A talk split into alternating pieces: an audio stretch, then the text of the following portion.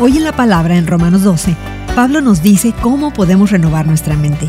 Comienza con esa maravillosa frase de transición, por lo tanto. Aquí, Pablo señala una clara causa y efecto.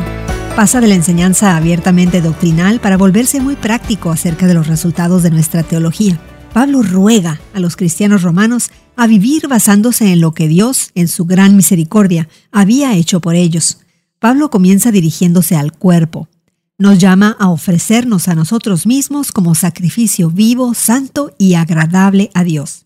Los cristianos del primer siglo habrían estado íntimamente familiarizados con el acto solemne del sacrificio, por lo que habría sido una poderosa analogía. Sin embargo, este sacrificio es vivo, vital, dinámico y continuo. Es un acto de adoración santo, dedicado y puro. También aborda la renovación de nuestra mente, Podemos vivir con pureza cuando primero pensamos correctamente. Pablo insta a los creyentes a someter continuamente sus pensamientos e intelecto a la obra renovadora del Espíritu Santo. Cada pensamiento debe ser llevado cautivo a Dios. Al hacer esto, el Espíritu nos proporcionará el don del discernimiento.